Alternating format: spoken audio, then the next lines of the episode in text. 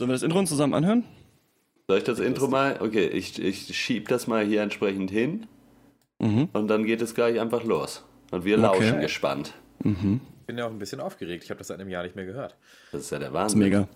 Ich habe schon richtig Angst. Habe ich damals auch im Klavier gespielt.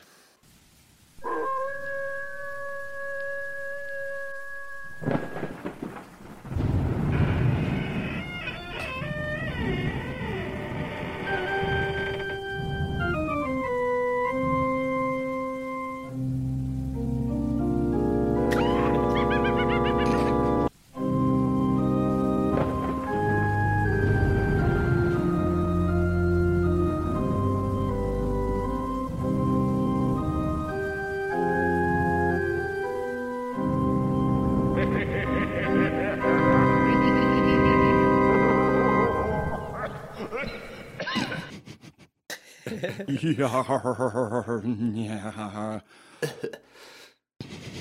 123, 124. Hallo und herzlich willkommen zum 125. Pencast. wir hassen Filme.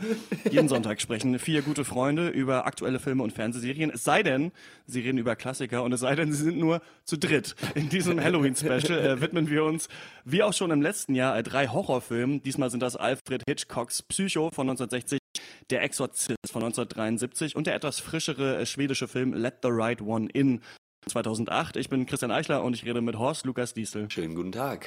Und Malte Springer. Hallo. Ja, Max Ole von Raison ist in der Heimat. Der hatte diese Woche keine Zeit.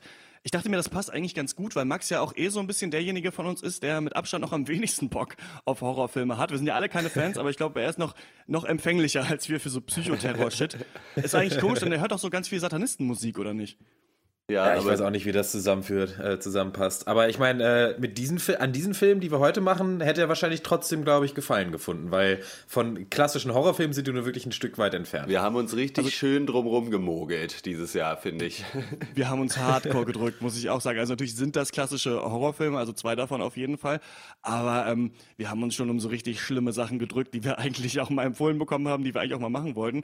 Und mhm. ja, die Planung verlief ein bisschen so. Ich habe euch gefragt, welche Horrorfilme wollen wir machen? Da kam keine Antwort Antwort, also habe ich einfach mal angefangen, Exorzist zu gucken, weil ich den ähm, unbedingt mal sehen wollte. Fand den ganz schön dürftig, wollte den dann aber nicht umsonst geschaut haben.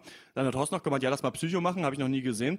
Und dann haben wir einfach noch einen aus der Liste gewählt, äh, die ihr uns äh, geschickt habt. Und ähm, das war dann uh, Let the Right One In. Und Psycho, finde ich, ist in meinen Augen immer noch verdammt schlimm, aber es hätte schon durchaus schlimmer kommen können, oder? Also ich glaube, die Hose ist noch einigermaßen trocken geblieben diesmal. Nass oder kalt, ja, die Hose.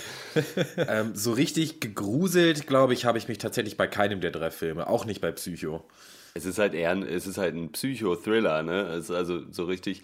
Also ich hasse ja Horrorfilme auch nur für so Jumpscares und sowas. Mhm. Und äh, weil die einfach mich viel zu doll immer erwischen, obwohl ich weiß, wie es funktioniert. Und das ärgert mich dann so richtig. Mhm. Äh, und das ist in Psycho ja aber echt, äh, wenn dann sehr dezent eingesetzt, bis gar nicht, äh, fand ich, äh, dann passt es so. Also ich bin jetzt nicht jemand, der irgendwie dann Albträume von Horrorfilmen kriegt, aber halt im Kino pisse ich mir halt in die Hose und das macht halt auch keinen Spaß. Mhm. Ja, ich habe dann doch wieder so ein bisschen Bock bekommen, als ich, es gibt auf Vimeo so ein Video, wo ähm, ich glaube 122 Jahre Horrorfilmgeschichte äh, Revue passiert werden lassen von diesem Videofilmer. Und zwar geht es darum, dass, ähm, dass es schon irgendwie Ende 19. Jahrhundert angefangen hat mit Horrorfilmen und ähm, mhm. dann siehst du quasi so pro Jahr einen Film oder so einen Ausschnitt aus einem Film und das ist ganz interessant, weil so äh, wirklich muss man sagen, so ab den 70ern kommt da fast jedes Jahr eigentlich ein knaller Horrorfilm raus, bis so dann Mitte 90er. Da flaut es dann wieder ganz schön ab. Irgendwann dann mit ja. Saw und so gibt's wieder so einen leichten Anstieg und dann kommen so die Indie-Horrorfilme der letzten Jahre. Aber ich habe schon so ein bisschen Bock. Aber ähm, ja, nächste Woche machen wir so ein äh, Special zur Leipziger Doc und dann ähm, müssen wir auch mal Dr. Strange besprechen und so. Und deswegen weiß ich nicht genau, dann ist Halloween schon wieder lang, lange äh, Vergangenheit. Aber so ein bisschen, eigentlich gibt's da noch ein bisschen Aufholbedarf. Und ich glaube auch, je mehr man guckt, desto weniger scheißt man sich vielleicht auch ein, vor allem mit so alten Filmen. ja, vielleicht. Es ist ja ähm, Halloween äh, findet ja im Herbst statt und ich bin so richtig schön krank gewesen die Woche seit ähm, Ewigkeiten nicht. Neulich noch äh, jemandem erzählt, ja, ich bin, ich werde übrigens nie krank und dann direkt zack hat's mich erwischt, den ganzen, die ganze letzte Woche. Einfach Husten, der geht auch nicht mehr weg, habe ich das Gefühl. Ich weiß auch nicht. Ich war beim Arzt, ich habe äh, unendlich viele Pillen geschluckt, das ist ganz schlimm. Und ähm, ich habe mir, ich muss euch kurz erzählen, bevor wir anfangen, glaube ich, die peinlichste, eine der peinlichsten so Haushaltsverletzungen zugezogen, okay. die man sich zuziehen kann. Und zwar, ähm, wenn man viel krank ist, äh, trinkt man natürlich auch viel Tee und fängt dann an viel Suppe zu kochen. Und ich habe so mhm. Halt so Kartoffel, Brokkoli, Möhrensuppe irgendwie so gemacht. Das hat alles schön gekocht. okay. Und dann halt natürlich nicht daran gedacht, dass man vielleicht, wenn man die Suppe äh, püriert, die vielleicht vom Herd erstmal nehmen sollte, damit sie nicht mehr kocht. Und dann ist mir so ein fetter Batzen Kartoffel-Brokkoli-Spratz auf den Arm einfach gespritzt. Ich hatte aber diesen Pürierstab noch in der Hand, musste den also irgendwie wegwerfen, aber wollte den natürlich nicht irgendwo auf den Boden schmeißen, deswegen musste ich mir kurz überlegen, wo ich den hinlege. Renn dann schnell zum Waschbecken, hab's abgewaschen, hab jetzt einfach so eine mega fette Brandblase einfach am Arm von dieser Suppe. Sehen ein bisschen entstellt aus, passt ein bisschen gut äh, zu diesem zu diesem Horrorcast. Thematisch das ist, ist richtig top, dumm. Was wäre, wenn ich das jetzt im Gesicht hätte? Schlimm. Ja. Ganz schlimm, ja. Feiert ihr denn Halloween dieses Jahr? Ich gehe natürlich, so wie letztes Jahr, auch wieder auf eine äh, schöne Kostümparty. Mhm. Gehe selbstverständlich als Captain America. Äh, wie es bei Halloween natürlich äh, passt. Äh, äh, ja, macht ihr das auch? Also geht ihr auch auf irgendwelche Partys oder geht ihr irgendwie äh, in die Stadt jetzt äh, dann am 31. oder was macht ihr so? Ich habe das ja so ein bisschen durch, diese Halloween-Party-Geschichte, seitdem wir da in Berlin damals ähm, alle mit so Tiermasken und Collegejacken und im Ghetto-Blaster, also wir waren halt mega gut vorbereitet einfach, sind wir durch die U-Bahn und sowas mit unserer eigenen geilen Mucke hier. Sexwolf zum Beispiel war dabei und alle Hits von den Atzen, die man so kennt und dann hat ein Kumpel von uns halt gesagt, ja, hier Benz. Und dann hat so gesagt, ja, ich weiß eine geile Party an der TU. Und dann sind wir hin, da war da einfach keine Party. Das heißt, wir sind einfach dieses ganze Halloween nur in der U-Bahn gesessen und äh, waren immer schlechter drauf. Haben noch an Max Späti das Foto gibt's auch noch auf dieser Facebook-Seite von dem äh, geheimen Späti von Max. Uns wurde uns eigentlich versprochen, dass wir eine Flasche Alkohol irgendwie gewinnen, so eine riesengroße Flasche Whisky, die wir dann nicht bekommen haben, obwohl wir das offensichtlich beste Halloween-Bild gemacht haben. Es ging darum, ja, ja. wer verkleidet ist und da reinkommt und so weiter. Also deswegen muss ich sagen, so, ich weiß nicht, ich habe immer noch diese 40 Euro Wildschweinmaske und meine geile pinke Jacke. Also ich könnte jederzeit, wenn mich einer es fragen würde. ist ja schon, der, aber der auch so ein bisschen einfach das Berlin-Party-Syndrom, wenn man irgendwie mhm. in Berlin nicht irgendwie einfach nur so feiern will, sondern irgendwer ankommt und sagt, ja, hier hinten ist eine Party und da und dann fährt man irgendwie sieben Stunden da mit der Ringbahn durch die Gegend und nirgendwo ist was. Äh, ist ja klassisch auch Silvester eigentlich immer in Berlin so. Äh, das ist sowieso ja. richtig zum Kotzen, ja. Und bei also, Berlin muss man wirklich sagen, also diese Wege, das geht gar nicht. Ja, also ich mache dieses Jahr vermutlich äh, nichts. Also ich komme vielleicht irgendwann nachts noch auf diese Party, wo du dich auch befindest, Malte, aber nicht ah, ja. in Verkleidung. Ich hatte überlegt, so ein paar Rasierklingen in so Kekse einzubacken und dann ähm, den Nachbarkindern zu geben, die hier klingeln, aber sonst habe ich eigentlich auch nichts vor. Nee, aber ähm, da habe ich so ein bisschen Angst vor. Ich weiß nicht, ob ich, ähm, ich gut, morgen ist ja eh, in Sachsen ist Feiertag morgen äh, an Halloween, Reformationstag, glaube ich, ne? An und, Halloween. Ähm, ah, ja. Das heißt, man kann ja gar nicht. Feiertag. Hm. Man kann ja dann gar nichts mehr kaufen und ähm, ich, weil ich glaube, es ist ein Ding. Es werden hier Leute klingeln. Kinder wahrscheinlich verkleidet. Ich habe da irgendwie keinen Bock drauf. Das, was man machen muss, ist äh, Rosinen, weil das können sie nicht ablehnen. Nature's Candy, sagt man ja auch. Und niemand mag Rosinen, wenn er Schokolade eigentlich haben will. Und äh, ja. dann müssen sie alle griesgrämig wieder von dannen ziehen. Hattet ihr früher, hattet ihr so ein Martins-Ding? Malte, du bestimmt, oder? Martins-Ding? Singen. Ah, Bist du nee. aus Niedersachsen? Ist das nicht eine Niedersachsener nee. Sache? Das ist so wie Halloween, das aber man singt. Sein. Also man geht, ähm, man geht von Tür zu Tür, singt äh, diese Laternenlieder und ähm, kriegt dann äh, auch Süßigkeiten und da ist es auch auf jeden Fall auch immer so gewesen, das Geilste waren die Originalsachen, also Snickers, Twix, Bounty und sowas. Dann gab es die ja, Leute, ja. die hatten diese Lidl-Fake-Version davon, das war schon ein bisschen scheiße und dann hatten die, die, die, schlimmsten Leute sind die mit den Erdnüssen und den Rosinen gewesen ja. und den, ähm, den Mandarinen und sowas, die wollte man natürlich gar nicht haben und da musste man immer versuchen, dass man auf dem Nachhauseweg nicht von irgendwelchen ähm, starken Viertklässlern irgendwie abgegriffen wurde, die einem dann die ganzen Sachen geklaut haben. Aber das war so, schon so ein bisschen so, ähm, war schon so ein bisschen so wie, wie Halloween, aber das gibt's glaube ich, weiß ich nicht wo. Nur in Niedersachsen oder nur da, wo ich aufgewachsen bin. Hm, also gesungen habe ich, glaube ich, äh, nie, aber so Trick or Treating, äh, Süßes oder Saures, das habe ich als ja. Kind natürlich auch gemacht. Echt? Ja, Wirklich? Da gab es schon Halloween bei euch als ja, Kind? Ja. Na, aber. Auch in der Schule sicher. oder so ist man dann zum Lehrerzimmer und so gegangen.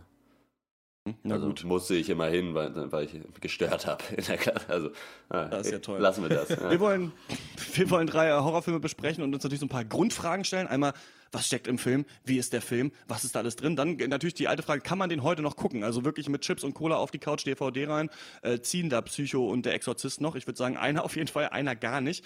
Und dann natürlich immer die Frage bei so Horrorfilmen, was soll denn hier, äh, was ist denn hier so gruselig, was erschreckt einen hier so und warum war das vielleicht auch zu der Zeit, als der Film rausgekommen ist? Wer ist das Monster? Und äh, genau, wer ist das Monster? Und ähm, ja, dann gibt's natürlich immer so die Frage, und da weiß ich natürlich immer nicht, sind wir da der, der beste Podcast zu? Ich glaube schon, weil, ähm, weil andere Podcasts sich noch weniger Aufwand machen als wir. Deswegen wirken wir so ein bisschen wie Filmexperten, aber eigentlich ist das natürlich auch alles in so einer halben Stunde zusammengegoogelt, wie es früher war. das weiß ja eigentlich niemand. Aber anderen ist es ja völlig egal. Also so ein bisschen, wie wichtig war der Film da für die damalige Zeit? Warum war das damals so schlimm? Wissen, dass man sich schnell im Internet angelesen hat. Bevor wir aber über diese Filme sprechen, äh, will ich kurz zur Hörerpost kommen.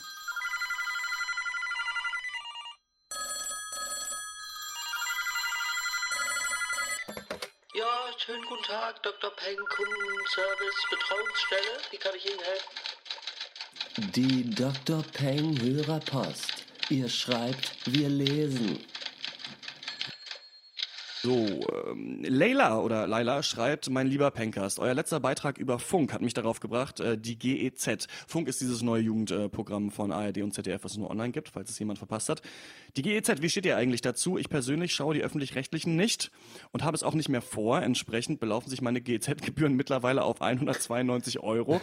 Da stellt sich die Frage, ob man das Unausweichliche einfach akzeptieren oder das Geld nicht besser einer wirklich gesellschaftskritischen, politisch relevanten Institution mit eingehaltenem Bildungsauftrag wie dem Pencast geben sollte.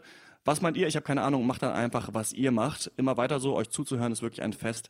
Leila. Ja, vielen Dank ähm, für die E-Mail. Ich würde sagen, du hast es dir selber beantwortet und du kannst uns das direkt geben, 192 Euro.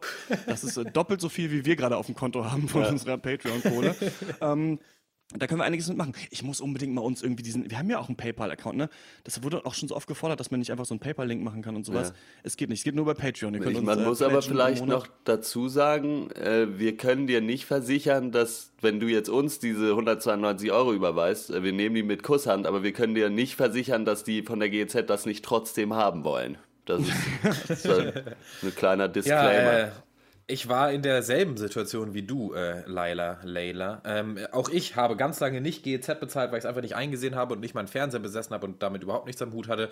Hab dann aber klein beigegeben und hab dann, ich glaube, das waren sogar über 300 Euro, hab's dann abgeblecht, äh, hab's dann äh, einfach abgedrückt an die Leute, abgeblecht.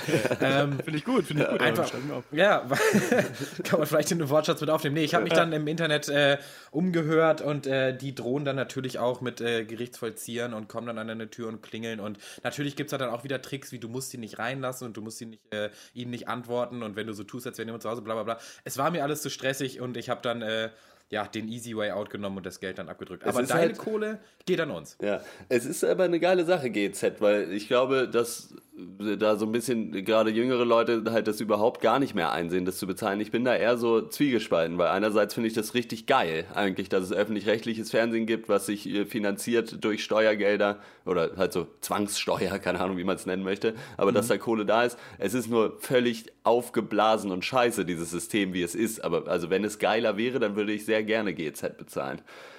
Aber irgendwie. Es kommen ja auch gute Sachen im Fernsehen. Ist ja, ja. So ist es ja nicht. Aber ähm, das Ding ist, man, man guckt halt nicht mehr so oft und äh, eigentlich immer nur noch, wenn man bei den Eltern zu Hause ist oder mal ab und zu äh, in der Mediathek, finde ich. Aber wenn man dann mal guckt, was es für Gesprächsrunden gibt und was es für Dokumentationen gibt, da sind schon äh, viele interessante Sachen auf jeden Fall dabei. Und jetzt auch mit den Mediatheken ist es natürlich auch leichter zu schauen. Andererseits äh, müssen wir jetzt alle in die Tasche greifen, weil man es jetzt auch vom äh, Computer aus äh, schauen kann. Ja, ist ein bisschen so die Frage, ne? Wir zahlen, aber ich bin auch in der WG, da zahlt dann irgendwer und man gibt dann irgendwie, weiß ich nicht, was es dann im Monat ist, drei Euro oder so, keine Ahnung. Aber ähm, ja, es ist ein bisschen, es ist ein bisschen unsympathisch, so wie die GEMA. GEMA und GZ mag man nicht so gerne. Aber ich finde an sich, ja, öffentlich-rechtliches Fernsehen schon ganz geil, wobei Funk ja auch dann irgendwelche YouTuber sind, aber egal, darüber haben wir im letzten Cast äh, gesprochen.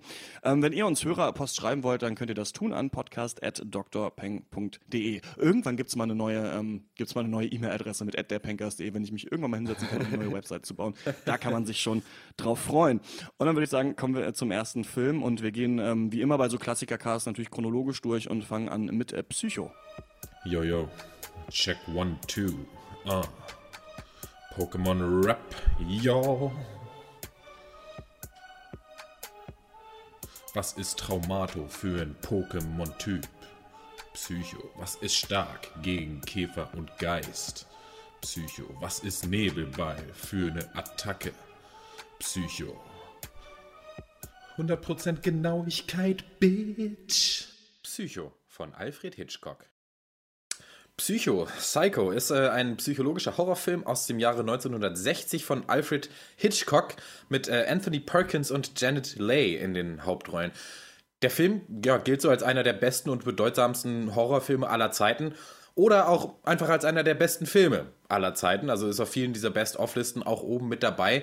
Und das Lustige ist ja auch, dass viele dieser Elemente des Films heute auch echt fest in unserer Kultur oder Popkultur noch verankert sind. Also man denkt nur an die Duschszene zum Beispiel oder der Soundtrack oder auch einfach das Bates Motel als Schauplatz. Das sind alles so Sachen, die man so kennt. Auch wenn man den Film vielleicht so wie ich äh, vorher noch nie gesehen hat.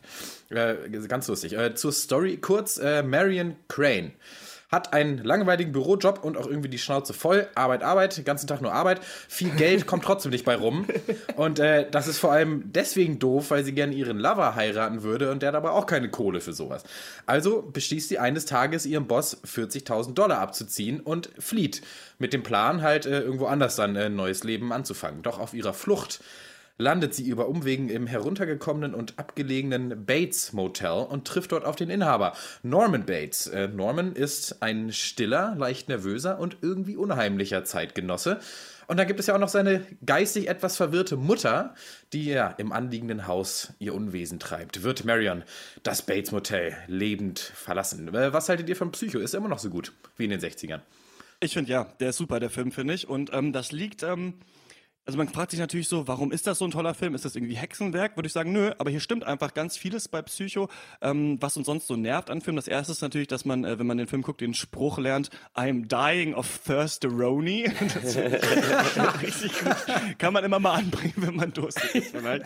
Nee, aber sonst finde ich, ist der einfach in seiner Machart einfach verdammt schön gemacht. Und ich glaube, es liegt auch daran, dass die Charaktere schon von Anfang an so eine Motivation haben und dass die Geschichte schon spannend ist, ohne dass hier irgendein Psycho und irgendein Messer und irgendeine Duschszene äh, vorkommt im Film. Nämlich, dass ja Marion Crane da die Kohle klaut auf der Arbeit. Und das ist ganz schön spannend. Das ist so, dass sie dann ja mit dem, mit dem Auto da wegfährt ähm, und dann sieht sie da noch ihren Chef und dann, ähm, ja, weiß ich nicht, dann äh, pennt sie irgendwo am Straßenrand ein und dann kommt dieser Cop und ähm, sie fragt ihn, ja, sehe ich so aus, als hätte ich was äh, zu verbergen? Und der Cop sagt, ja, irgendwas ist mit ihnen, aber niemand weiß es so richtig. Dann versucht sie da ganz schnell dieses Auto zu kaufen und ich finde das, dadurch kriegt der Film so einen Drive, bevor eigentlich der einzige oder der der eigentliche erste große Twist in Psycho auftaucht. Ich würde so einen kleinen Spoilerteil gleich dann noch zu Psycho machen wollen, einfach um gleich mal über diese Twists dann zu sprechen. Denn man würde jetzt sagen, okay, der Film ist von 1960, irgendwie 50 Jahre alt, warum soll man einen Spoilerteil machen? Aber ich glaube, ganz viele Leute wissen nicht wirklich, was in Psycho passiert. Also die wissen, es gibt ja. diese Duschszene, das ist vielleicht der erste mhm. Twist, den man kennt. Aber da gibt es ja noch mehr, die später kommen. Und ich würde euch dann auch gleich mal fragen, ob ihr die dann ähm, kommen sehen habt oder nicht. Aber ich finde eben interessant, dass sich der Film dann eben so nach 45 Minuten nochmal komplett ändert. Also sobald es in diesem Bates-Motel ist, wird er ja dann irgendwie ruhiger, aber auch ein bisschen creepiger. Und dann kommt eben dieser erste Twist und dann passieren wieder ganz andere Sachen. Dann wird der Film ja auch nach dem ersten Twist nochmal ruhiger, aber auch weil der Zuschauer einfach auch so geschockt ist davon. Und dann passiert eben nochmal mehr. Und das hat mir gut gefallen. Außerdem muss man sagen, dass die Charakterisierung ganz gut funktioniert. Also Marion Crane, die hat ja ihr eigenes Leben, hat so einen Lover, äh, ist eigentlich relativ tough in ihrem Job, ist aber auch so Sexismus am Arbeitsplatz ausgesetzt, hat so eine super nervige Kollegin, die so perfekt getroffen ist, die einfach so ein bisschen ja. ja so, ein, so ein Dussel ist. Und ähm, auch Norman Bates wieder eingeführt wird, ne, als dieser total introvertierte Typ, der aber auch dann so ein bisschen vielleicht in sie verliebt ist und ab und zu versucht mal so einen Gag zu machen, dann klappt es nicht, der aber auch schnell aus seiner Haut fährt, wenn man ihm zu nahe tritt. Und ich finde auch, dass die Charaktere in Psycho ähm, relativ schnell relativ kluge Sachen ansprechen. Also da wird, da wird nicht viel um den heißen Brei rumgeredet. Da wird gesagt, ja, du wohnst da mit deiner. Mutter, ich habe sie gerade schreien gehört, was ist da los und so weiter, warum ziehst du hier nicht weg? Also ich habe das Gefühl, die Charaktere sind eigentlich schlauer, als sie sein dürften in einem so einem Klischee-Horrorfilm. Und dann, ja, so Kameraarbeit und so weiter sind auch Sachen, die ähm, man vielleicht heute gerne übersieht, aber ich finde, hier wurde sich viel Gedanken gemacht, glaube ich, wie man ja. diesen Film ähm, umsetzen möchte, was man heute oft, ähm, was äh, zu vermissen ist heute oft bei Filmen. Ja, würde ich auf jeden Fall auch sagen. Hat mir auch sehr gut wirklich gefallen. Ähm, ich finde es auch, was du angesprochen hast, so dass dieser Film nach der Hälfte ungefähr nochmal ein anderer Film wird eigentlich. Das ist so stimmig auch mit der Story an sich, weil so sie hat so ihr normales Leben so und äh, ich meine, mhm. da hat sie dann diesen Raub begangen, wo man sich auch so richtig denkt, so, ja, nimm die Kohle, hau ab, so. Du sitzt einfach ja. im Büro, die Leute sind scheiße, so, nimm das Geld und ab dafür. Einfach, da freut man sich auch richtig, dass sie das dann macht, so. Weil man es auch sofort denkt, so, sobald er ihr da diesen Bündel Scheine ins Gesicht hält, denkt man sich so, ja, nimm das, nimm, nimm das Geld. und, äh, das hat mir sehr gut gefallen. Da, ja, die, wie gesagt, die Kamera und so arbeiten da auch zu. Und ich finde, was der Film so richtig geil macht, ist so, ja, ich nenne es mal Wissensverteilung oder so. Was wissen die Leute in dem Film? Was weiß der Zuschauer? und was weiß keiner. Und damit spielt dieser Film die ganze Zeit total schön irgendwie. Und das ist auch schon ganz am Anfang, wenn sie zum Beispiel in dem Auto sitzt und sie hat ihrem Chef gesagt, ja, ich habe irgendwie Kopfschmerzen, ich gehe mal heute lieber ein bisschen früher nach Hause, hat ja auch jeder schon mal gemacht. Und dann aber mhm. natürlich ist sie in der Stadt und fährt in dem Auto. So, und wir, der Zuschauer, weiß natürlich, dass sie die Kohle auch geklaut hat. Der Chef weiß es aber noch nicht. Und sowas passiert die ganze Zeit so. Dass, und da kommt auch ganz viel von der Spannung her, dass, äh, dass man selber, äh, gerade am gegen Ende dann, selber weiß man schon, mehr als die Leute, aber man weiß trotzdem irgendwie nix und man ist so in dieser Grauzone, so dass man halt sagt so, ah, ne, geh mal da lieber nicht rein oder sowas, aber man weiß eigentlich auch gar nicht warum. So, also und das ist ja. äh, meiner Meinung nach eine absolute Meisterleistung, die Hitchcock äh, da äh, hingelegt hat und deswegen funktioniert, weil die grundlegende Sache Sachen immer noch aktuell eigentlich quasi sind, funktioniert dieser Film echt wahnsinnig gut. Also den hättest du heute auch noch rausbringen können und der wäre wahrscheinlich ein Indie-Hit. Ja, das war für mich auch so die Frage von dem Zeitkontext oder wie der heute noch funktioniert hätte. Denn es ist ja eigentlich unmöglich, diesen Film so zu sehen, äh, sehen, wie er gesehen werden sollte, nämlich in den 60ern. Und das ist irgendwie schade, denn ich glaube, diese Experience ist schon, schon auch irgendwie ein wichtiger Bestandteil für diese Faszination mit diesem Film. Also ich sag mal, dieser Ich habe das noch so noch nie gesehen Faktor oder noch viel mehr, der das gab es so einfach vorher noch nicht. Ja. Faktor. Diese beiden Sachen, die bleiben uns verwehrt, wenn wir, diesen, wenn wir diesen Film heute gucken. Aber im Gegensatz zum Beispiel zum Exorzisten, finde ich, ist dieser Film trotzdem noch ein glasklares Meisterwerk eigentlich. Also äh, die Geschichte ist simpel, aber so intelligent. Die Schauspieler sind so verrückt gut. Also ich finde die Performance von Perkins ähm, als Norman Bates ist, ist für mich der absolute ja. Wahnsinn eigentlich. Ähm, es sieht alles so fantastisch aus. Die Dialoge sitzen, die Musik äh, etc. etc. Also die, dieser ganze Kanon des Lobes, der existiert über Psycho, ich kann da eigentlich gänzlich einstimmen und weiß nicht so genau, was ich hier eigentlich kritisieren kann. Aber nochmal zurück zum Zeitkontext. Ich finde es total interessant, diesen Film einzuordnen, halt in diese zeitliche Perspektive, denn der Film war ja total kontrovers. Und ähm, da fragt man sich heute, was soll denn daran kontrovers sein? Ja gut, ich, ich sag's euch, der Film beginnt damit, dass ein nicht verheiratetes Pärchen leicht bekleidet in einem Bett sitzt. das ist Tabu. schrecklich. Ja. Eine, eine Frau im BH. Tabu. Eine Frau unter der Dusche. Völliges Tabu. Explizite Gewalt. Tabu. Eine Klospülung wird betätigt und die Kamera zeigt ins Klo mega tabu. Also, alle, alle, diese Sachen, also beziehungsweise das gab es vorher noch nicht äh, on screen, dass eine Toilettenspülung gezeigt wurde. Sowas, also so geil, solche, diese kleinen äh, Fakten über diesen Film zu lernen. Und dann merkt man erst, wie ja, unterschiedlich diese Erfahrungen sind, als Typ in den 60ern Psycho zu gucken und derzeit jetzt 2016 auf dem Sofa zu sitzen und sich diesen Film nochmal zu geben. Ich würde sagen, wir können direkt in, ähm, also von uns gibt es eine Empfehlung, aber ich würde jetzt mal ins Spoilerteil übergehen, sonst kann man irgendwie nicht so richtig über das reden, was, was da, da drinnen passiert. Ja. Ähm, deswegen ab jetzt ähm, spoilern wir einmal die bekannte Szene, die wahrscheinlich jeder weiß, aber auch das Ende von äh, Psycho. Genau, wir haben noch gar nicht gesagt, ähm, das interessiert natürlich auch nicht viele der Hörer, aber dass wir ähm, über Studio Link jetzt aufnehmen, benutzen viele Podcaster. Vorher haben wir immer so ähm, sind wir ja sowas wie Skype, Google Hangouts gegangen, haben da miteinander geredet und dann hat jeder seine Spur aufgenommen und jetzt haben wir mal versucht, diese neue Technik, mit der wir dann alles bei dir direkt aufnehmen, Horst. Und ich hoffe, es scheißt nicht ab und, und die Aufnahme ist dann weg. Ja, ich habe gerade eben einmal äh, zwischengespeichert, also zumindest der erste Teil, den gibt es äh, safe auf äh, meiner Hard Drive. Aber es scheint ja bis jetzt also zu funktionieren und wenn es wirklich funktioniert und wenn wir vor allen Dingen Max dann noch auch mit ins Boot kriegen, dann ist es natürlich hammergeil. Es verkürzt die Schneidezeit um das tausendfache ungefähr. Es lässt mehr Zeit für abgefahrene Trailer, würde ich mal sagen. Mhm. Aber hakt es bei euch manchmal auch so ein bisschen? ab und zu hakt mal jemand ab so ein bisschen. Ich, ich hoffe, das ist dann nicht auf der Aufnahme drauf. Also bei mir geht es eigentlich insofern. Und ich höre ja das, was auch hier geschrieben wird. Mhm. Na, dann ist es ja alles gut. So, wir reden über die Twists im Psycho. Natürlich, okay, am Anfang gibt es vielleicht so ein paar Mini-Twists, aber das, da kann man auch sagen, dass alles ein Twist ist, was in der Story passiert. Also, dass sie das Geld klaut und auch, dass sie das Geld ja auch zurückbringen will, bevor mhm. sie dann in der Dusche abgestochen wird. Ähm, von der Mutter von Norman Bates. Zumindest denkt man das. Und das ist natürlich so eine Sache, habe ich ähm, lange nicht mehr gesehen. Jetzt kann ich natürlich nicht, auch nicht sagen, bei welchen aktuellen Filmen das auch so einen Twist gibt, weil ich dann den Spoiler. Aber ähm, es gibt es selten eigentlich, dass der Hauptcharakter in der Mitte des Films stirbt. Und das finde ich so interessant, weil man auch ja hier auch sehr investiert ist. Also sie ist ja nicht irgendeine blöde äh, Cheerleader-Troller, die ja. in einem Horrorfilm dann geopfert wird ja. am Anfang, sondern man ist ja wirklich bei ihr dabei die ganze Zeit, man weiß, was sie will und man äh, erfährt auch ihre Läuterung, weil sie ja dann doch zurückgehen will und das Geld zurückgeben will.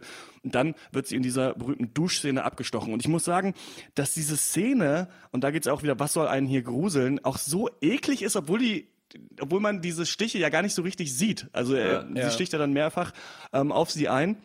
Und es ist irgendwie, ja, das, ist, das graust einen richtig, finde ich, dass man sich vorstellt, man ist in der Dusche, dann kommt jemand auch mit diesem langen, spitzen, ekligen Messer rein und dann auch mit diesen abgehackten Bewegungen. Und dann ist es ja so, dass sie stirbt und dann dieser Private Investigator auf den Plan tritt, also dessen Story so ein bisschen aufgerollt wird und der dann versucht rauszufinden, wo ist sie. Eigentlich wurde er ja gesandt von diesem Typ, der diese 40.000 Euro da besessen hat. Und dann der in das Haus geht, in dieses, ähm, in diese Bates äh, Manor und da dann auch abgestochen wird von der Mutter von Norman Bates. Auch richtig geil gefilmt, finde ich, weil das ist ja so von oben gefilmt und er geht die Treppe hoch und auf einmal kommt sie und das ist auch so abgehackt und so eklig und sticht dann auf ihn ein und dann eben kommt am Ende raus, als sie dann, ähm, als ihre Schwester und ähm, ihr Lover dann auch wieder da sind, um den Fall aufzurollen, da gehen sie in den Keller und sie sehen die Mutter von Norman Bates, drehen die um und dann ist es eben, ist es eine Leiche und dann kommt Norman Bates von hinten rein in den Klamotten seiner Mutter und wird dann von den beiden überwältigt. Und dann gibt es ja noch am Ende sowas, ich weiß nicht, ob es eine Art Twist ist, aber es wird ja von so einem ähm, Psycho Psychologen quasi erklärt, warum Norman Bates sich in diese Rolle seiner Mutter reingedacht hat, eben weil er seine Mutter eigentlich umgebracht hat, aber sie dann trotzdem also sich dafür so geschämt hat, dass er sie am Leben wollte und dann wird es dem Zuschauer erklärt. Das ist einer der größten Kritikpunkte, den Menschen an diesem Film haben, dass er quasi, was wir auch oft sagen, der Film erklärt nochmal seinen Plot. Aber dann gibt es diesen letzten Shot, wo Norman Bates da sitzt und man hört nur so die Gedanken seiner Mutter. Und ich finde, das hat sowas leicht übersinnlich horrormäßiges, dass man vielleicht Ja. so denkt, okay, vielleicht ist er, vielleicht ist doch der Geist der Mutter in, in ihm drin oder sowas. Also das finde ich ganz cool, dass es das nochmal am Ende gibt. Ich wollte euch nochmal fragen, wenn ihr es nicht gesehen habt, ähm, das ist ja so ein bisschen, also man sieht die Mutter ja nie wirklich. Habt ihr das euch schon die ganze Zeit gedacht, dass er die Mutter ist? Äh, muss ich mal ganz arrogant zugeben, dass ich diesen Twist gecallt habe, ähm, Mhm. äh, nach ungefähr einer halben Stunde, oder also, beziehungsweise halt, als es dann, äh, Ja. als die Mutter dann ganz lange nicht gezeigt wurde. Ähm, Aber trotzdem, ganz lustig ist, ähm, ich habe den Film in zwei Teilen gucken müssen. Das ist ja oft so, wenn wir drei Filme gucken müssen, dann muss man sich das ein bisschen aus, äh, aufteilen. Und ich habe nach der Duschszene aufgehört. Und ich habe mich wirklich gefragt, wo soll denn dieser Film noch hingehen? Also geht es jetzt nur noch um Norman oder ist sie gar nicht wirklich tot? Und für mich war eigentlich klar, dass sie nicht wirklich tot ist. Ich habe eigentlich darauf gewartet, dass sie gleich wieder aufsteht und irgendwie dann der Horrorfilm anfängt oder so ein Katz-und-Maus-Spiel durchs Motel vielleicht oder was auch immer, keine Ahnung. Und ich das zeigt für mich, wie schockierend dieser, diese Wendung in der Mitte des Films auch heute noch ist, weil sowas erwartet man wirklich nicht. Und ich habe, das habe ich nämlich wirklich gar nicht kommen sehen. Ähm, ich meine, einfach, ich fand das so unglaublich, weil wie viele Filme könnt ihr mir denn nennen, bei denen halt nach der Hälfte der Protagonist einfach getötet wird und der, der sich dann in eine komplett neue Richtung entwickelt? Mir, also mir ist spontan keiner eingefallen. Und das, glaube ich, das ist so ein Twist, der ähm, ja den Test der Zeit besteht, denke ich, ähm, der, der auch heute noch so richtig geil zieht und der diesen Film auch echt äh, noch ein bisschen abhebt, einfach, also und deswegen halt der so grandios ist, finde ich. Ich finde, es ist auch einfach eine wirklich gute Inszenierung von Tod. Einfach so, weil es eben, keine Ahnung, so, wenn jemand überraschend ermordet wird oder so, dann passiert es nicht am Ende von irgendeiner Geschichte, sondern halt mittendrin irgendwie. Und natürlich hinterlässt es ein Loch so. Also ich finde das echt clever, weil man sitzt, wie, wie du eben schon angedeutet hast, man sitzt da und denkt, hä? Okay. Hm, Na gut, dann we weiß ich nicht. Also, ja, so, aber äh, fand ich äh, ja richtig schön. Ja, das mit der, dass er äh, seine Mutter quasi ist, man sieht es schon kommen, so, aber halt wahrscheinlich auch nur, weil man mittlerweile 700.000 Filme gesehen hat, wo äh, jemand irgendwie dann multiple Persönlichkeit oder so an den Tag legt. Äh, Ja. gerade im Horrorgenre. Aber für damals, äh, denke ich, hat das niemand kommen sehen. Und ich, ich glaube, in dem, in der Hinsicht muss man auch diese Erklärszene am Ende beurteilen. Ich dachte mir auch so, ja gut, das hätte es jetzt nicht gebraucht. Man versteht es auch so. Weiß ich aber nicht, ob man es äh, 1960 auch einfach so verstanden hätte, ohne, also weil man ist ja gerade in der äh, in der Forschung bei so äh, mentalen Störungen auch viel weitergekommen und das ist ja viel mehr, viel weniger stigmatisiert so und mehr in der Öffentlichkeit und so. Weiß ich nicht, wie das damals war. Ob der 0815 Mensch im Kino das so geblickt hätte, warum das eventuell so ist oder so. Irgendwer sagt dann auch, ja, aber war er nicht einfach ein Transvestit so, wenn er die Klamotten seiner Mutter stark, hat? ja. Stimmt, meinte der Typ, ja, ja, nee, das, heißt, das, ist, das ist was anderes, so als das, was äh, hier vorgefallen ist.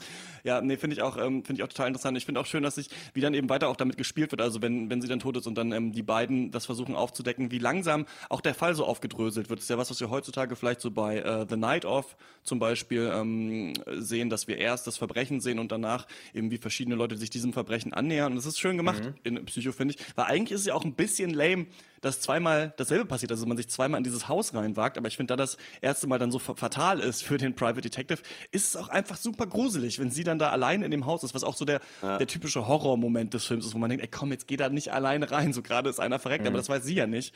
Und ähm, ich finde es ganz geil. Ich finde auch diesen anderen Polizeidetektiv, den es dann gibt, total geil gespielt, der einfach da so irgendwie nachts aufgewacht und so, ja, das wird schon alles, wir rufen da mal an, wir gucken mal. Und auch äh, wie, wie Norman Bates da immer abdreht. Und da hat ja Norman Bates auch nochmal so eine Szene mit ähm, dann, dann ihrem Freund, wo die auch nochmal äh, lange drüber sprechen so und er auch am Ende so austickt und sowas. Also das finde ich, ja, finde ich schön gespielt. Ich finde, Psycho sollte man sich auf jeden Fall angucken. Ähm, Gut, jetzt, äh, wenn man den Spoilerteil nicht gehört hat, dann kann man sich den auf jeden Fall anschauen, sollte mal, ähm, sollte den mal Leuten zeigen, weil ich glaube, viele Leute wissen echt nur, dass es da eine Duschszene gibt und der Film bekannt ist. Aber der, ich glaube, es zieht immer noch heute noch genauso und ist deswegen auch einfach ein Film, der auch Entertainment ist. Und das wollen natürlich viele amerikanische Filme sein, aber ich finde, der zieht einen richtig rein und hat dann aber keinen total blöden Twist. Und ich finde auch ganz geil, dass es ja ähm, die, du hast es vorhin angesprochen, Horst, dass ähm, das Wissen unterschiedlich verteilt ist unter den Charakteren Ja. und dem Zuschauer. Und wir als Zuschauer wissen ja schon lange, dass Norman Bates hier niemanden umgebracht hat für das Geld. Er schmeißt ja einfach diese Zeitung, in die das Geld eingewickelt ist, dann einfach weg oder versinkt die zusammen mit dem Auto. Und ähm, das äh, checken die äh, Figuren ja erst viel später, Ja. dass es eben quasi Crime of Passion einfach war. Und das finde ich eben, eben auch ganz interessant, diese Ebene. Ja. Ja. Ja, es ist vor allem erstmal eine, eine sehr wertvolle Erfahrung, irgendwie auch Psycho geguckt zu haben, weil man auch echt viel erkennt. Also so die Einflüsse, die aus diesem Film irgendwie abstammen. Das ganze Slasher-Genre soll ja zum Beispiel auf, auf Psycho zurückgehen. Oder auch einfach ist mir aufgefallen, so das Motel als Schauplatz eines Horrorfilms. Wenn man jetzt mal an äh, zum Beispiel Identität denkt mit John Cusack, der ja auch in einem Motel spielt, da geht es auch um multiple Persönlichkeiten, ist ein richtiger B-Movie-Schlock-Horror, den, den ich trotzdem aber auch eigentlich ganz geil finde, diesen Film. Ähm, ja, deswegen also echt ein toller Film und wie du hast es schon gesagt, Christian, es ist auch einfach verdammt gute Unterhaltung und äh, ja, deswegen äh, sehr große Empfehlung. Jo, das sollte man auf jeden Fall nachholen, wenn man ihn nie gesehen hat. Ob das auch für den nächsten äh, Film gilt, äh, das erfahren wir gleich. Aber ihr könnt uns natürlich eine Mail schreiben, wenn ihr Psycho gesehen habt. Podcast at drpeng.de ist die E-Mail-Adresse. Und wir kommen ähm, zum Exorzisten. Sei gegrüßt, mein Sohn. Was möchtest du beichten? Ja, hallo, also ich glaube, meine Tochter ist äh, äh, vom Teufel besessen. Äh, ja. Da weiß ich was. Der Exorzist. Der Exorzist ist eine Adaption äh, des gleichnamigen Romans von William Peter Blatty. Regie geführt hat ähm, William Friedkin und das Buch ist 1971 erschienen und dann der Film direkt zwei Jahre später. Blattys Roman, das war damals ein richtiger Bestseller, der aber vom Film dann noch überflügelt wurde. Ähm, worum geht's? Die geschiedene Schauspielerin Chris lebt mit ihrer Tochter während der Dreharbeiten zu ihrem aktuellen Film in Washington DC. Ihre Tochter Regan ist zwölf Jahre alt und eigentlich ja so ein sehr braves und liebes Kind. Und eines Tages hört Chris dann Ratten auf ihrem Dachboden, aber der Hausmeister findet dort nichts. Aber irgendwas ist komisch. Und als Regan dann kurze Zeit später von einem Arzt untersucht wird, erzählt der der Mutter, dass Regan ihn aufs Mieseste beleidigt hätte. Zum Beispiel hätte sie gesagt, lass deine Finger von meiner gottverdammten Fotze. Komisch, so kennt man die kleine Regan doch gar nicht. Als Chris dann später eine Dinnerparty mit so heißen Girls und coolen Guys äh, schmeißt, kommt Regan runter, sagt einem anwesenden Astronauten, du wirst da oben sterben und pisst auf den schönen, teuren Teppich. Also, lange Zusammenfassung, kurzer Sinn. Das Mädchen scheint vom Teufel besessen zu sein, inklusive Verrenken, Schweben, Kreuz in die Muschi rammen und natürlich äh, grüne Galle auf alles und jeden Spein, der noch an Jesu Christ glaubt. Und ähm, deshalb braucht es dann zwei Priester, einmal Marin, gespielt von Max von Sydow, und Karis, gespielt von Jason Miller, um den Teufel aus dem Mädchen auszutreiben, auch wenn Karis bereits eigentlich seinen Glauben verloren hat. Der Exorzist, das war ein Mega-Erfolg damals und vor allem auch ein kulturelles Phänomen, das die Kinolandschaft verändert hat. Die Leute sind stundenlang angestanden, um den Film zu sehen und es gibt Fernsehberichte aus den 70ern, da gibt es eine ganz interessante, so eine Mini-Doku, ich glaube von 74 auf YouTube kann man sich angucken, ist so 20 Minuten lang, in der gesagt wird, dass in jeder Vorstellung so an die zehn Leute ohnmächtig geworden sind. Manche haben auch gedacht, der Film selbst sei vom Teufel besessen und äh, Friedkin und Blatty, die haben auch irgendwie alles dafür getan, um diesen Hype weiter zu befeuern. Zum Beispiel wurde das Mädchen Regan im Film von drei verschiedenen Schauspielerinnen verkörpert, was man einfach abgestritten hat. Oder es wurde zum Beispiel gesagt, dass die Schwebeszenen mit Magnetfeldern gedreht worden wären, was natürlich nicht stimmt. So. Und ähm, ja, wenn man sich diese Fernsehinterviews mit den Zuschauern ansieht, die gerade frisch aus dem Kino kommen, dann sagen da sehr, sehr viele, das war ein sehr guter Film, aber auch sehr verstörend. Horst, du hast den Film nicht gesehen, aber Malte, du schon. Stimmst du zu? Äh, Nee, ich fand es überhaupt nicht verstörend. Ich fand den Film größtenteils hammermäßig lustig. Also, äh, mhm. äh, muss ich sagen, also ich habe ich hab mich null gegruselt und eigentlich ganz viel gelacht, muss ich sagen, bei, bei ja. The Exorcist. Ähm, aber mal, wenn man mal vorne anfängt, das ist, glaube ich, hier so ein Film, wo die wahre, also es beruht ja auf einer wahren Begebenheit, wo die wahre Begebenheit wahrscheinlich faszinierender ist als der Film. Weil es ist ja oft bei so Biopics hier im Cast ja oft andersrum, wo wir uns fragen, warum, warum zur Hölle wurde das überhaupt verfilmt? Hier sehe ich schon, warum es verfilmt worden wäre. Ich meine, ähm, diesen Exorzismus gab es ja. Die katholische Kirche hatte da ja auch ihre Finger im Spiel, wollte das ja auch geheim halten, hat damals ja auch gegen diesen Film ähm, protestiert. Aber der Film an sich, äh, weiß ich nicht, der kann mir das überhaupt nicht rüberbringen. Für mich ist das ein B-Movie äh, durch und durch äh, mit wirklich ganz, ganz peinlichen Schockeffekten, die aber, glaube ich, für die Zeit, für die damalige Zeit einfach überhaupt nicht peinlich waren. Ich glaube, das ist halt so ein Ding, das funktioniert heute einfach nicht mehr. Oder wie siehst du es, Christian? Ja, das habe ich mich auch gefragt. Die Frage, die sich vor allem auch stellt, ist ja, sind die Leute 1973 wirklich alle im Kino ohnmächtig geworden oder sind die alle eingepennt, weil der Film so scheiße langweilig ist? ähm, für mich ist Der Exorzist eigentlich so das perfekte Beispiel für einen Film, der zu Recht ein großer Klassiker ist, über den man sich gerne belesen kann, aber anschauen weiß ich ehrlich gesagt nicht, ob das sein muss. Auf Wikipedia steht, dass in den 80ern mal so eine 20-Minuten-Fassung zusammengeschnitten wurde. Wenn die jemand findet, die, ich glaube, die reicht. Also die kann man sich dann anschauen. ähm, ich erkläre mir noch mal kurz, warum ich denke, dass der Film wichtig ist und ich ihn trotzdem für langweilig halte. Also einmal, glaube ich, mhm. ist es irgendwie einmal der perfekte Film zur perfekten Zeit und auch so der perfekte amerikanische Film, einfach habe ich das Gefühl. Denn einerseits ist es halt ein Film als Entertainment und auch als Spektakel. Hier gibt es irgendwie Blut, Sex und Rebellion. Und dann gibt es aber dann doch so Einigung Erziehung durch Religion, ne? das Ritual und der Glaube, mhm. die schaffen es dann am Ende doch eben diesen Teufel ähm, auszutreiben. deswegen glaube ich schon, dass der Exorzist echt ein mutiger, aber gleichzeitig irgendwie doch auch so ein sehr prüder, biederer Film ist, auf so eine Art. Aber ich glaube, hier liegt das Geniale drin. Natürlich am Anfang mit, mit dieser seltsamen Ausgrabungsszene da in Ägypten, da merkt man schon, das ist so ein bisschen okkult, das ist ein bisschen mystisch. Dann wird der Film ja sehr harmlos. Dann ist da diese Schauspielerin mit ihrer Tochter und so weiter und das ist ja alles ganz schön gefilmt und ganz nett. Und dann wird es eben mysteriös dann wird so medizinisch, dann versucht man ja herauszufinden auf eine medizinische Art, die aber der total ekelhaft gezeigt wird, ähm, was mhm. los ist. Und dann wird so richtig eklig und pervers und dann eben religiös. Und irgendwie, du hast es gesagt, man muss lachen. Da gibt es ja diese Fratzen vom Teufel, die so zwischendurch immer mal eingeblendet werden. Ja, und die sehen ja. so mega billig und affig aus.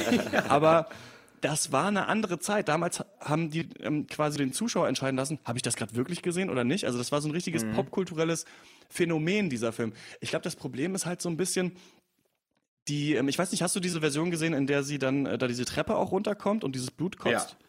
Ja. Dann haben wir nämlich beide den großen Fehler gemacht und den äh, Director's Cut uns angeguckt. Der ist nochmal zehn Minuten oh. länger und da sind nochmal mehr ähm, schäbige Effekte drin, habe ich mir danach dann angelesen. Ähm, deswegen ähm, vielleicht äh, dann eher das Original schauen, wobei ich die Szene ganz geil fand, wo die da so spinnenmäßig an die Treppe runterrennt. Also ja. der, diese Bindung an dieses Zimmer, also die gehen ja dann immer rein in das Zimmer und dann ist sie äh, wieder am Abdrehen und schwebt an der, an der Decke und so weiter. Das ist halt schon sehr ermüdend und ähm, ja, ist auch ein bisschen langweilig. Andererseits ist das vielleicht so ein bisschen der Punkt, aber man denkt sich die ganze Zeit, okay, warum ist sie nicht in irgendeiner Institution? Oder irgendwann denkt man, warum knallt ihr das Kind nicht einfach ab? So, jetzt kommt, ist doch scheißegal, was los ist. Ähm, und deswegen habe ich so ein bisschen das Gefühl, ja, der zieht sich echt ganz schön lang und dann ja. am Ende, ja, gibt's den Exorzismus und dann ist das Ding durch aber diese Mischung aus ähm, ja so religiöser Heilung am Ende, aber auch dieses super eklige, ne? also diese Szene, ich meine, wo sie dann reinkommt und sich selber da mit diesem Kreuz vergewaltigt und sagt irgendwie so let Jesus fuck me, das war glaube ich der schrecklichste Scheiß, den man sich damals vorstellen konnte und wenn man sich mhm. fragt, was gruselt hier, ist natürlich es gruselt einem nicht nur, dass Menschen irgendwann besessen werden können, sondern natürlich auch diese Angst vor den eigenen Kindern. Ne? Also es gibt ja in vielen Horrorfilmen, ob es jetzt auch das Omen ist oder vielleicht auch Rosemary's Baby, den wir im letzten Jahr besprochen haben. Das ist Ja. natürlich so eine Grundangst von Menschen auch und vielleicht auch gerade, das ist jetzt auch eher angelesen, aber in den 70ern so äh, Vietnamkriegszeit und sowas, dass man dann als die, ähm, die jüngere Generation dann halt viel progressiver war, dass man eben Angst vor denen hat und es ist ja so ein bisschen die Zeit ihres sexuellen Erwachens vielleicht auch. Also ich glaube, das spielt eben mit ganz vielen so elterlichen Ängsten, die dann, glaube ich, ganz gut rübergebracht sind. Und der Film ist dann schon auch relativ hart zu manchen Szenen. Also ich finde, manche Szenen waren echt gut, aber ja, so heutzutage, es ist dann doch eher lächerlich. Ja, und äh, erstmal muss ich da noch mit einstimmen in diesen, dass der Film einfach langatmig ist. Und das liegt, glaube ich, an der Struktur, weil hier werden ja, also nacheinander werden die Charaktere bzw. die Storylines eingeführt und nicht unbedingt gleichzeitig. Also erst sehen wir Max von Sydow halt als alter Priester. Du hast gesagt Ägypten, ich glaube, es war Nordirak, wenn ich das Ja, richtig natürlich. gelesen habe. Ähm, dann da, also das sind erstmal 20 Minuten nur er und dann Father Karras, halt der junge Priester in einer Glaubenskrise, äh, der eben auch seine ganz eigenen Probleme hat. Der wird erstmal nur alleinstehend dann halt eben eingeführt, dann eben die Mutter mit Dämonentochter und es dauert echt fast anderthalb Stunden, glaube ich, bis die ersten Berührungspunkte stattfinden zwischen Father Karras und dem Mutter-Tochter-Duo. Und Max von Sydow als alter Priester kommt sowieso erst zum finalen Showdown, ja, so wie Gandalf in Herr der Ringe halt von der Seite ins Bild geritten, ja, um dann halt irgendwie da noch äh, den, diesen Exorzismus durchzuführen. Und es wird stattdessen halt ganz gemächlich und ich würde sagen zu gemächlich, zumindest für mich unter heutigen Standards, wird eben dieser Horror in diesem Kind aufgebaut und das geht mir alles viel zu langsam. Und äh, ja, Stichwort Zeitkontext, mal wieder. Äh, Der Film hat, wurde für 10 Oscars nominiert und hat zwei gewonnen. Das finde ich mehr als verwunderlich. Also, denn in der heutigen Zeit wäre das ein B-Movie, aber volle Kanne, wenn du den heute rausbringen würdest. Aber ich glaube, warum das so ist, ist, weil er, weil er sich so ernst gibt. Also der Film ist, glaube ich, nur deswegen kein B-Movie, weil er sich nicht wie eins benimmt, sondern weil er sich, glaube ich, jede Sekunde selber so richtig ernst nimmt. Da muss ich aber sagen, ich finde den Film echt nicht so tiefgründig und auch nicht so wichtig irgendwie. Jetzt, äh, wenn wir jetzt über irgendwelche Debatten reden, über Kinder und sexuelles Erwachen oder so, finde ich alles nicht so, also bisschen komisch. Und wo man den Zeitkontext auch merkt, ähm, ist einfach, ja, dass wir diesen Horror heute lustig finden. Und da merkt man, wie desensibilisiert wir halt sind gegenüber dieser Art Horror, weil ich fand das halt null gruselig, ich fand es hammerlustig, ich habe mich sowas von beömmelt, als sie da diese, Tre diese Treppe runtereiert, ja, oder als sie sich das Kreuz reinschiebt und irgendwie lick me, lick me, schreit er, your mom sucks cocks in hell. Das ist so, das ist so einfach nur zum, zum Lachen, also keine Ahnung. Ja, ähm, weiß ich nicht. Also ich, ich, ich sage einfach mal, dieser Film ist vielleicht gar nicht so wichtig. Außer eben, dass er halt Sachen gemacht hat, die in den 70ern tabu waren. Oder? Und es ist eben interessant, wenn ein Horrorfilm halt so ein großes popkulturelles Phänomen überhaupt erstmal wird, kann man sich ja nicht dran erinnern, eigentlich in jüngster Vergangenheit. Also was waren denn die großen, die großen Knaller, die auch über so eine Horror-Fangemeinde hinaus bekannt waren? Blair Witch Project vielleicht? Saw, würde, könnte ich mir noch vorstellen, da weiß ich noch, die haben wir alle im Internat dann irgendwie heimlich von irgendwem von der Festplatte geguckt und fanden das total gruselig. Aber sonst, ähm, ja, noch sieben vielleicht, obwohl das natürlich schon eher auf Blockbuster getrimmt ist. Also das finde ich schon interessant, Ja. wenn man sich diese Bilder anguckt in dieser Dokumentation, dass alle diesen Film unbedingt sehen wollten und auch richtig Angst davor hatten. Das hat auch das Marketing einfach noch verdammt gut funktioniert damals. Dass man einfach, ja, Ja. vielleicht ist der Film ja wirklich besessen. Vielleicht wird man selber vom Teufel besessen, wenn man da rauskommt. Ähm, könnte man heute fast nicht besser viral planen, dass Leute irgendwie ohnmächtig werden im Kino. Und ähm, ja, glaube ich, ein Film für eine Zeit, in der der äh, gut funktioniert. Und diese Fragen, gut, ich bin da eh meistens relativ desinteressiert, wenn das dann auf so Themen wie Religion und sowas ähm, geht. Es geht angeblich um die Transsubstantiation, wie sich Brot und Wein in den Leib Jesu Christi verwandelt. Keine Ahnung, man. So, die Leute sind halt alle irgendwie religiös und dann doch nicht, fallen vom Glauben ab und dann klappt's doch. Ich find's ganz geil, wie er da aus dem Fenster springt. Ähm, ja, also haben da noch ein paar ähm, äh, Sequels gemacht, die richtig scheiße sein sollen. Also oft, wenn man über Klassiker redet, ist ja die Frage, okay, muss man das einfach geguckt haben, weil es ein Klassiker ist, oder ist es immer noch ein verdammt guter Film? Und hier bei Exorzist ziehe ich ein bisschen die Grenze und würde sagen, kann man sich aus Interesse anschauen, aber so richtig gruselt man sich dann nicht weg und so interessant ist es dann letzten Endes nicht mehr. Ja, da stimme ich zu. Ich denke, der Kinogänger der 70er Jahre wurde hier auf jeden Fall 1A aus seinen Socken geschockt, aber hier in 2016 kann man darüber eigentlich nur noch müde lächeln, würde ich sagen. Jo. Guckst du dir den an, Horst, jetzt, nachdem wir den wieder so schmackhaft gemacht haben? Äh, vielleicht irgendwann mal, aber jetzt nicht irgendwie sofort. Also es ist schon so einer, ich denke schon, äh, da stimmt ihr mir ja wahrscheinlich zu, oder da höre ich ja so ein bisschen raus, man kann den schon gesehen haben, so, oder? Ja, ja, doch. Wir haben den ja.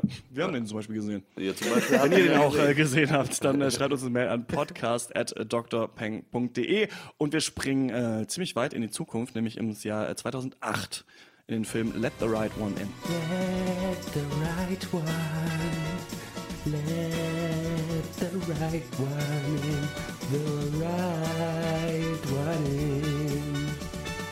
Let the right one, oh yeah, oh yeah, let the right one in, the right, let the right one in, yeah. Preach, can I get a witness? Let the right one in, please let me in, the right one, yeah. Ooh, let it in, yeah, yeah,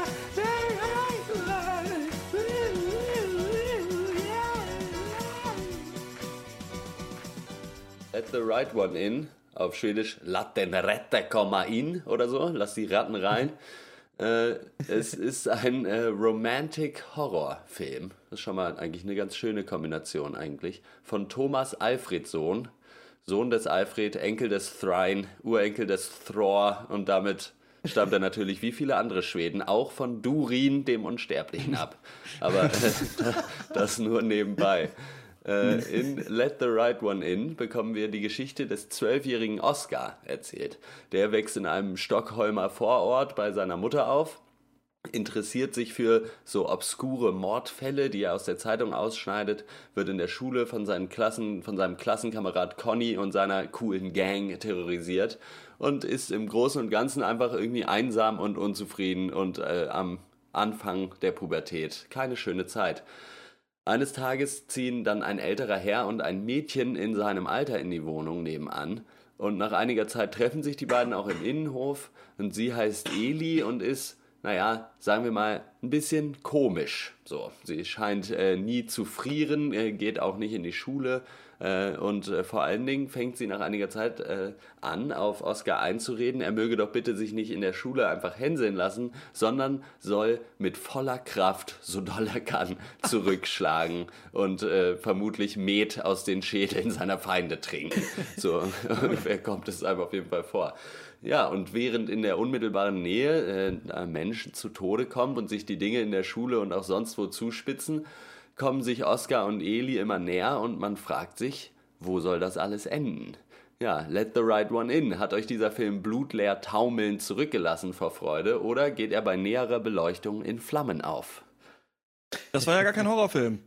Habe ich mir dann gedacht, als wir den geschaut Gott haben. sei Ich dachte Dank. so, oh shit, jetzt kommt hier der Film von 2008, das wird bestimmt, bestimmt voll das Splatterfest, wird bestimmt total gruselig. Nö, ist eigentlich, auf irgendeine Art ist das ein Kinderfilm, wenn nicht so viele blutige, eklige Szenen da drin wären. Und ähm, es gibt doch auch diese deutsche Serie damals, Der kleine Vampir mit Anton und Rüdiger, ähm, die sich da anfreunden, so hat, ähm, daran hat es mich auch ein bisschen erinnert. Ist das Spoiler, müssen, können wir das jetzt sagen?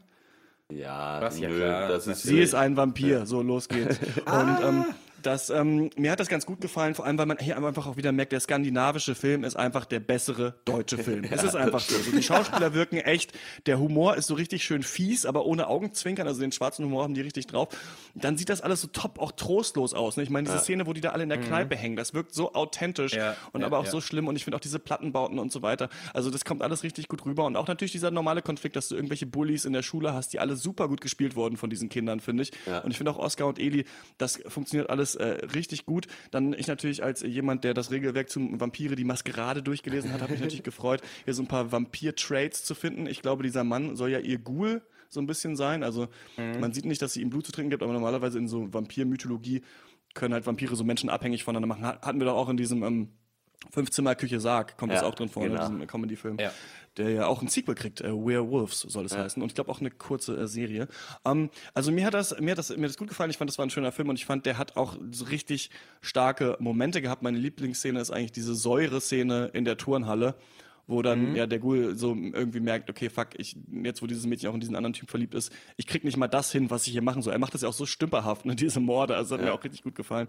Und ähm, ja, ist dann aber doch auch äh, zwischendurch relativ heftig und finde ich deswegen, ist es irgendwie so ein besonderer Film, den man so nicht auf dem Schirm hatte. Ähm, so kann man das auch nochmal modern aufziehen, diese äh, Vampirgeschichte, ohne zu viel ja, Trick, Technik oder billige Effekte, sondern so sehr geerdet. Also ich finde, das ist, ja, ist ein guter Film. Ja, ähm, mein erster Gedanke war so, als hätte jemand Twilight gesehen und gesagt, lass mal das genaue Gegenteil machen. So, also das ist so natürlich nicht passiert, weil Let the Right One kam einen Monat äh, später raus und auch die Buchvorlage erschien ein Jahr vor dem ersten Twilight-Band. Egal. Die Filme haben dieselben Grundelemente, also eine Liebesgeschichte, Vampire, Kinder bzw. Jugendliche und ganz viel Schnee. Äh, aber ansonsten absolut nichts gemeinsam. Also wo Twilight halt jedes Klischee mitnimmt und auf jedem billigen Effekt irgendwie rumreitet und da drauf hält, macht Let the Right One In genau äh, um das alles halt einen Riesenbogen. Und das fängt äh, für mich an schon beim Geschlecht der Hauptcharaktere. Weil Oscar ist klein, schmächtig und halt echt so unjungenhaft, wie ein zwölfjähriger Junge nur sein kann. Und Eli ist ein geschlechtsloser Vampir. Also das ist ja nicht mal ein Mädchen. Also im Buch, äh, auf dem der Film basiert, ist sie sogar ein kastrierter Junge. Im Film wird es nicht eindeutig dargestellt, obwohl es natürlich auch die eine Szene gibt, wo wir Eli untenrum entblößt sehen und äh, da so eine Art Narbe, glaube ich, sollte das sein, ähm, da nur zu sehen ist. Also all, allein diese Geschlechtsfrage äh, oder so macht äh, Let the Right One In für mich schon mal zu einem der ja, obskureren Liebesfilme, die ich so äh, in meinem Leben gesehen habe. Und das ist schön, weil hier nämlich auch noch, neben dieser Liebesgeschichte, auch noch ein echt solider Vampirstreifen drin ist. Ja, würde ich auch sagen. Ich fand ihn vor allen Dingen visuell und äh, vom Sound her richtig stark. Und dann habe ich da, mich da mal schlau gemacht. Und die haben tatsächlich, also fast alle Sounds, die in diesem Film zu hören sind, äh, sind nicht äh, am Set aufgenommen, sondern später nochmal von so einem Sounddesigner äh, gemacht. Und dadurch hat der Film, und das merkt man überhaupt nicht bewusst, aber unterbewusst denke ich schon, weil es ist immer so ein bisschen komisch. Und ich würde mal vermuten, dass das durchaus damit dazugehört. Also zum Beispiel, wenn sie irgendwie äh, was ist und so sind ganz viele Tiersounds und so drüber gelegt und so, aber alles so subtil und schön, das ist schön. Und visuell ist es einfach, ja, es sind wunderschöne, ruhige Bilder und einfach die unterstreichen diese Story auch so, weil irgendwie, wenn du schon alleine und depressiv irgendwo mit deinem Rubik's Cube rumsitzt, dann bitte in Schweden bei Eiseskälte, einer grauen Schneedecke und alles ist dunkel überall. Und ich habe auch mal äh, auf der Wikipedia-Seite zu dem Film ist ein Bild von dieser U-Bahn-Station, die da auch ist. Und auch das sieht schon so trostlos aus. Also dieser, dieser Vorort von Stockholm muss schon auch echt wie, also wirklich die Hölle sein. Also richtig grau hingeschissen. Äh, ja. ja, schön. Und äh, was der halt so schön macht an, also oder was für mich das Gute an dem Vampirfilm ist, der da drin ist, ist wie schön dezent der seine Ja. Effekte und seine Schocker einsetzt. Also und also zum Beispiel, es gibt ja dann die Szene, wo Oscar quasi wirklich einmal den Mut hat und seinem Bully halt mit so ordentlich mit dem Stock auch noch mal gibt. Und äh, da ist so richtig, weil es sich wirklich über 50 Minuten so hingebrodelt hat, ist es und dann ist es wirklich nur diese Sekunde, Ja. aber da geht so viel, Genau. da löst sich so viel bei auf. Also das ist wirklich so dieses Konzept der Spannung und dann aber auch Entspannung irgendwie wirklich wunderschön gefilmt. Und genauso ist es auch bei dann den Vampirattacken oder so, oder zum Beispiel bei der Szene äh, im Krankenhaus, äh, wo diese eine Frau dann beteiligt ist. Äh, wunderschön, einfach weil das so fokussiert und klug eingesetzt ist. Diese Das ist die gute alte weniger ist mehr Ja. Devise und das ist nämlich für mich auch der Grund, warum man diesen Film so ein bisschen auch als Antithese auf Hollywood sehen kann, denn das praktiziert dieser Film echt zur Perfektion. Also allgemein die Schockszenen sind hier extrem rar gesät. Es gibt vielleicht so sechs, sieben auf zwei Stunden oder so, vielleicht acht, aber es zeigt sich, wie effizient halt diese Art des Filmemachens sein kann, denn gerade du hast es gesagt, gerade weil diese Szenen so minimiert werden und auch so kurz sind, haben sie gefühlt die doppelte und dreifache Wirkung. Und das ist echt mega geil, sich das mal wieder anzugucken, weil das hat man irgendwie, wenn man irgendwie 50 Folgen Pankers nur Blockbuster aus Hollywood macht, dann hat man das ein bisschen vergessen, dass es auch so geht. Und ähm, dass man das auch aufbauen kann und dass sich das dann auch entladen kann in kurzen Szenen und dass man nicht von Anfang an schon schocken muss. Das fand ich übrigens auch positiv an Psycho und äh, dem Exorzisten, dass sie sich einfach beide die erste halbe Stunde gönnen, erstmal kein Horrorfilm zu sein. Das kommt später. ja, und das, ähm, ja, das ist einfach schön. Dieses ruhige, aufgebaute, ja, das ist geil. Und auch diese äh, alte Frage, wie kommen wir hier eigentlich jetzt raus aus der Situation? Was würde ein Mensch machen, der jetzt hier in dieser Turnhalle auf eine Art gefangen ist? Ja gut, er kann nicht raus, er muss dann halt einfach in den nächsten Raum gehen oder solche Sachen. Also es ist einfach so, da ist niemand, außer ähm, äh, dem äh, Vampir-Mädchen, Schrägstrich Jungen, äh, ist niemand wirklich übermächtig und das merkt man auch im Film. Und ich finde auch gerade diese Szene, die du angesprochen hast, wo er dann ihm ordentlich nochmal mit dem Stock aufs Ohr haut, das ist auch so, das zimmert ja dann nicht mal so richtig, dieser Schlag. Ja. Es ist einfach nur so zack und fertig. So, und man, aber denkt sich ja den ganzen Film, so, das ver- versuchen solche Filme ja immer aufzubauen mit so Bullies. Wann kriegt der Bully endlich auf die Fresse? Ich hab so Bock. Das ist so ein Kackbengel gewesen. Ne?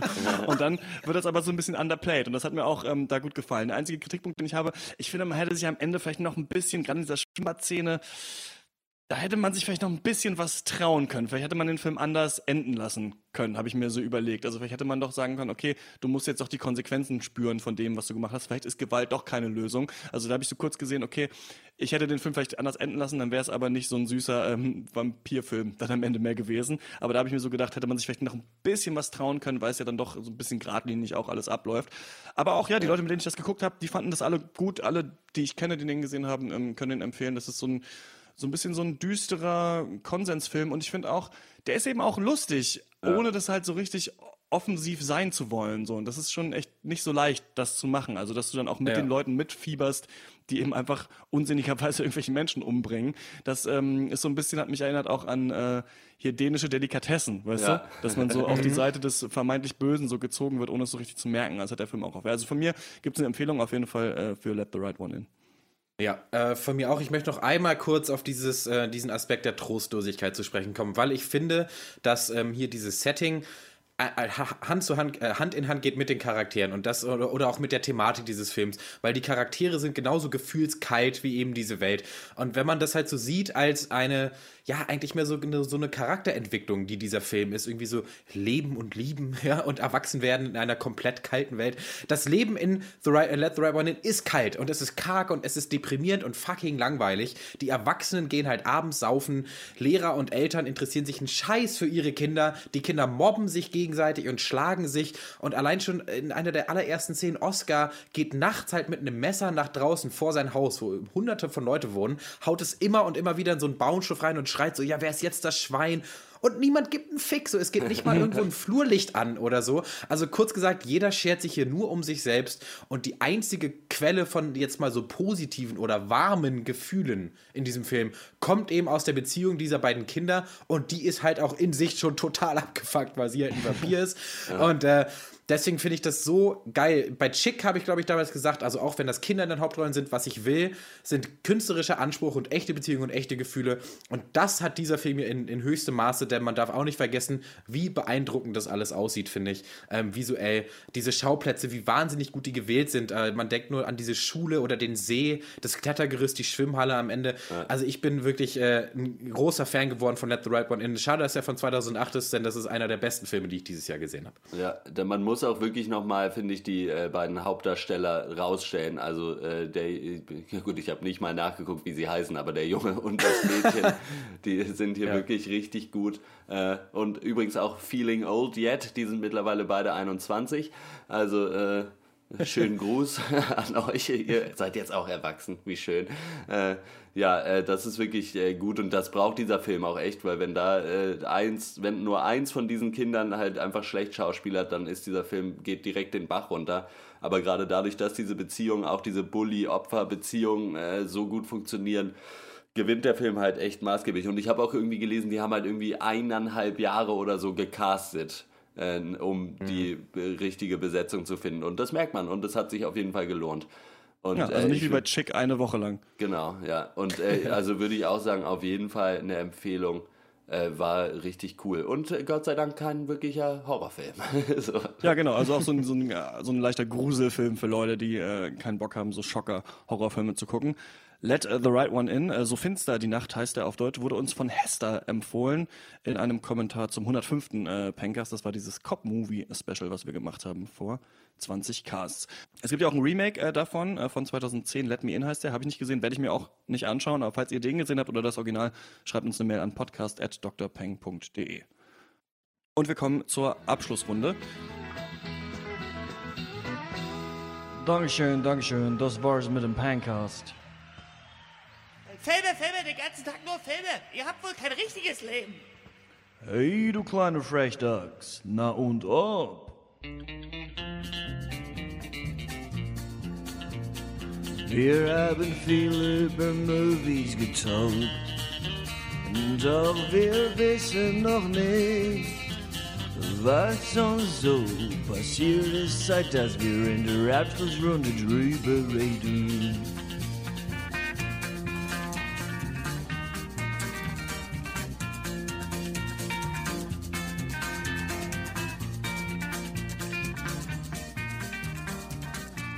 Nur kurz, äh, das neue Album von Mackis ist draußen, das heißt Tilt, am 21. Oktober, glaube ich, ist es rausgekommen. Ich habe es noch nicht ganz durchgehört, ist aber für Freunde des Deutsch-Rap äh, erstmal eine Empfehlung, vora voraussichtlich.